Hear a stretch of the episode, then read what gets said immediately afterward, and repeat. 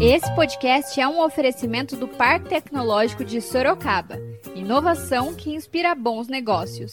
Saiba mais no site www.parktechsorocaba.com.br. Bom dia para você, nosso leitor e ouvinte. Esse é mais um podcast do Zenorte, trazendo para você, logo cedinho, o que há de mais importante em Sorocaba. Todos os dias, a partir das 7 da manhã, a gente vai trazer para você o boletim com as últimas notícias. Eu sou a Kali Momesso. E eu sou Angela Alves, então fique ligado. E vamos lá. E hoje é sábado, dia 6 de junho, e nós vamos trazer para você, nosso leitor e ouvinte, as principais notícias da cidade. A pandemia do coronavírus, a Covid-19, impôs ao mundo uma nova forma de agir e pensar. Dessa vez, não foi a própria sociedade a protagonista dessa mudança, que mudou completamente as relações humanas. Um inimigo invisível, um agente externo, é que nos obrigou a enfrentar esse desafio. Resta a nós agora saber como reagir diante disso tudo, extraindo das circunstâncias as melhores lições possíveis. Dentro deste contexto, a educação também foi amplamente impactada. Com as escolas temporariamente fechadas, o ensino passou a acontecer à distância, antecipando tendências que já vinham sendo discutidas pelos especialistas. A especialista em educação, a Maria Fernanda Tabaco falou sobre isso. O novo coronavírus, ele acabou nos impondo, caiu nas nossas vidas, né, como uma disrupção. E como qualquer disrupção, acaba acelerando algumas discussões, antecipando algumas tendências. E isso também acaba acontecendo na, na área da educação. Né? Como é que as escolas fizeram para conseguir se reinventar e conseguir de fato chegar até os seus alunos, né? É, como os professores tiveram que se reinventar. Então houve sim uma aceleração aí de tendências ao uso de muitas ferramentas aí tecnológicas, né, de comunicação digital, para que esse encontro diário que acontecia antes na escola, que é o lugar do encontro, ele acontecesse remotamente. Não é a melhor maneira, mas é o que temos para hoje, não é mesmo? Né? Ou a gente faz esse encontro remoto, ou esse encontro não acontece. Né? Só tem essas duas opções, não temos outra. Ela falou sobre a importância do papel do professor em todo esse processo. E uma outra discussão também que se impõe agora é a ressignificação do papel do professor. Primeiro que os professores assim se mostraram os grandes heróis dessa pandemia, né? Eles é que estão segurando aí a onda, se reinventando, enfim.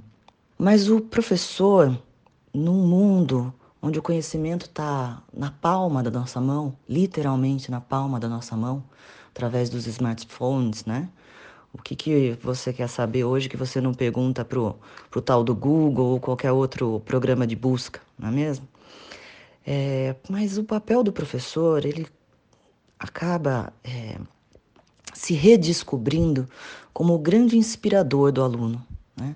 Aquele professor que vê, que conhece e que a, ajuda o, o, os seus estudantes, os seus alunos, a traçarem o seu caminho, traça, traçarem a sua trajetória.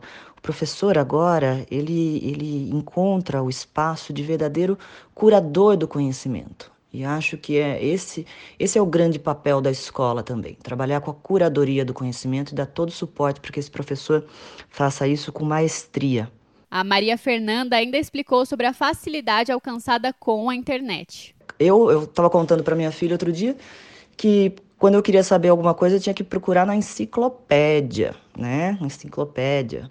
Tinha a Bárcia, a Mirador, né? Eram as, as grandes eh, as grandes enciclopédias do, da minha infância e adolescência. E hoje tudo que, que você procura tem muito mais e com mais explicações, muito mais páginas de um mesmo assunto na internet, né? E, e, antigamente não, antigamente não era assim, né? A gente tinha que ir para uma biblioteca, fazer uma pesquisa, é, e hoje tudo chega muito rápido e muito fácil. A especialista em educação também comentou sobre a dificuldade de filtrar informações em meio ao universo de conteúdo da internet. O problema é como distinguir qual é o tipo de informação que eu realmente posso acreditar, qual é o tipo de informação que realmente é relevante.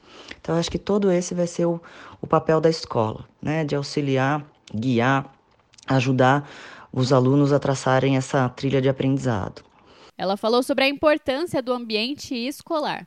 Outro papel muito importante da escola nessa questão toda, que eu acho que vai ser de novo redescoberto, é que a escola é o, são, é o, é o lugar do, das primeiras, dos primeiros ensaios para a vida em sociedade. Né? É lá que os alunos aprendem a negociar, se relacionar, é, fazer um verdadeiro debate de ideias de maneira respeitosa. Né? Que sim, as pessoas podem conviver com, com ideias diferentes, desde que, que de maneira respeitosa. A educadora continuou. Então, quando eu vejo hoje uma preocupação também muito grande com o conteúdo, sendo de algumas famílias ou de algumas escolas, se o conteúdo está chegando, se o conteúdo, se as crianças vão perder o conteúdo, se não vão perder o conteúdo, acho que na verdade o que, o que todos estamos perdendo de mais valioso que a escola pode proporcionar realmente é o encontro, é a convivência, né? é a criação de vínculos e que isso requer presença. Né? Se a escola consegue, de uma forma ou outra, manter algum vínculo ainda com os alunos remotamente, é porque houve um momento presencial, não é mesmo? E esse momento é pelo qual todos nós estamos esperando. A Maria Fernanda falou sobre a necessidade das escolas se reinventarem neste momento. E também evoca uma nova discussão, né? Que como preparar o ambiente escolar, as rotinas escolares nesse novo contexto.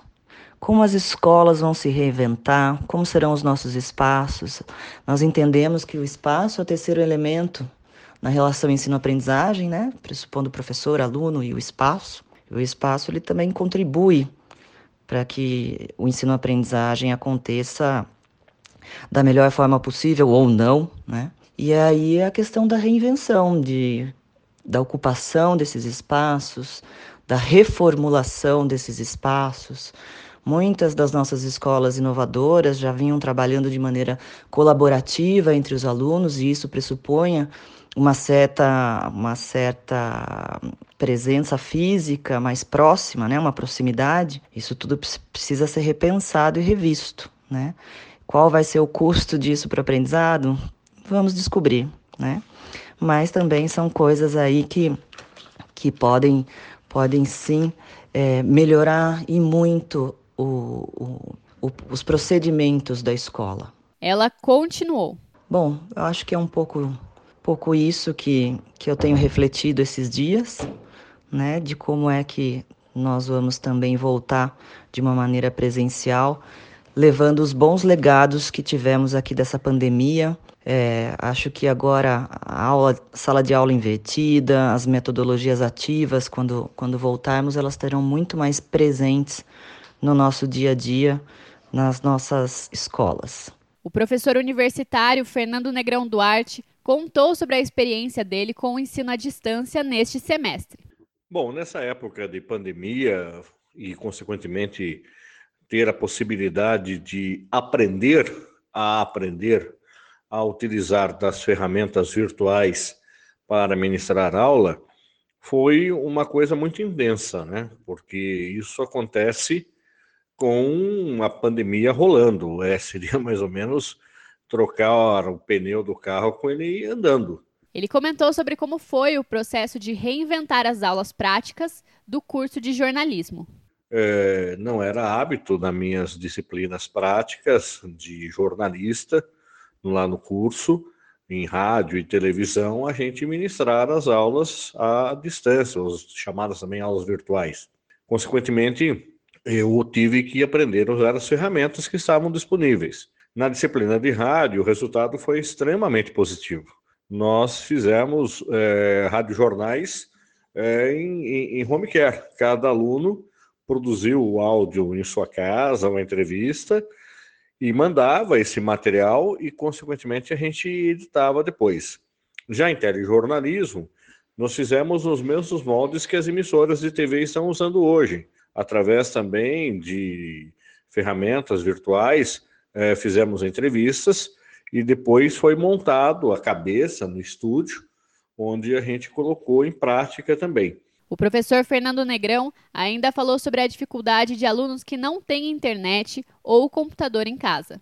Agora, algumas disciplinas teóricas são mais tranquilas de serem ministradas dessa forma. Porém, vale lembrar que nem todo mundo tem uma boa internet, um bom computador para poder utilizar dessa estrutura. E nós tivemos dificuldades aí, aluno que não tinha internet em casa, que não tem notebook, fazia tudo pelo celular. É, então, é, essas dificuldades aconteceram no transcorrer deste período. Mas se isso se tornar uma realidade no próximo semestre, uh, as pessoas vão ter que se adaptar, vão ter que, infelizmente, fazer um investimento no notebook, fazer um investimento numa internet para casa. Isso vai ser uma necessidade. A gente segue acompanhando as medidas adotadas no âmbito da educação e traz mais informações em breve.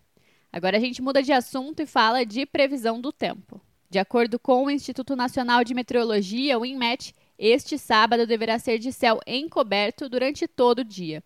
A temperatura máxima está prevista para 28 graus e mínima de 18 graus aqui em Sorocaba. A gente continua trazendo mais informações sobre o coronavírus. O mais importante neste momento é a prevenção. Vale ressaltar que as orientações para prevenir e combater o coronavírus continuam as mesmas. Lavar as mãos com água e sabão por pelo menos 20 segundos é essencial nesse momento. Usar álcool gel na ausência de sabão para higienizar as mãos e objetos pessoais, e não dividir copos ou talheres. Também é importante evitar tocar no rosto com as mãos sujas e, ao tossir ou espirrar, lembre-se de cobrir o rosto com o antebraço. Não esqueça de seguir as recomendações dos órgãos de saúde e evitar aglomerações. Vale ressaltar: este é um momento de pandemia, não de pânico. Então não precisa sair estocando alimentos, papel higiênico e álcool gel. O mais importante é se prevenir.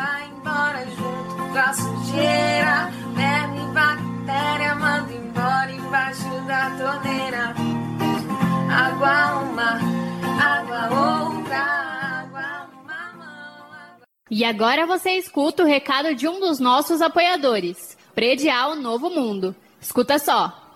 Novidade na cidade. Loteamento Parque Vista Bárbara. Terrenos comerciais e residenciais a partir de 154 metros quadrados. Um bairro misto totalmente planejado para sua família viver bem.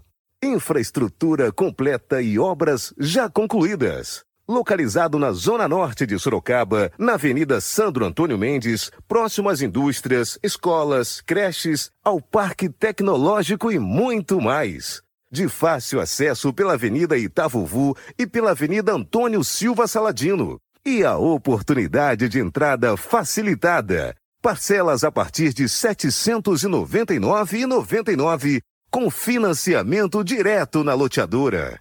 Venha para o Parque Vista Bárbara, seu novo bairro, sua nova vida.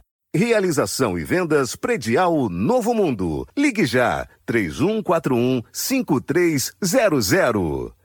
E esse foi mais um podcast do Zenorte, trazendo para você as últimas notícias de Sorocaba. E a gente volta amanhã cedo com mais notícias. Porque se tá ao vivo, impresso ou online, tá no Zenorte.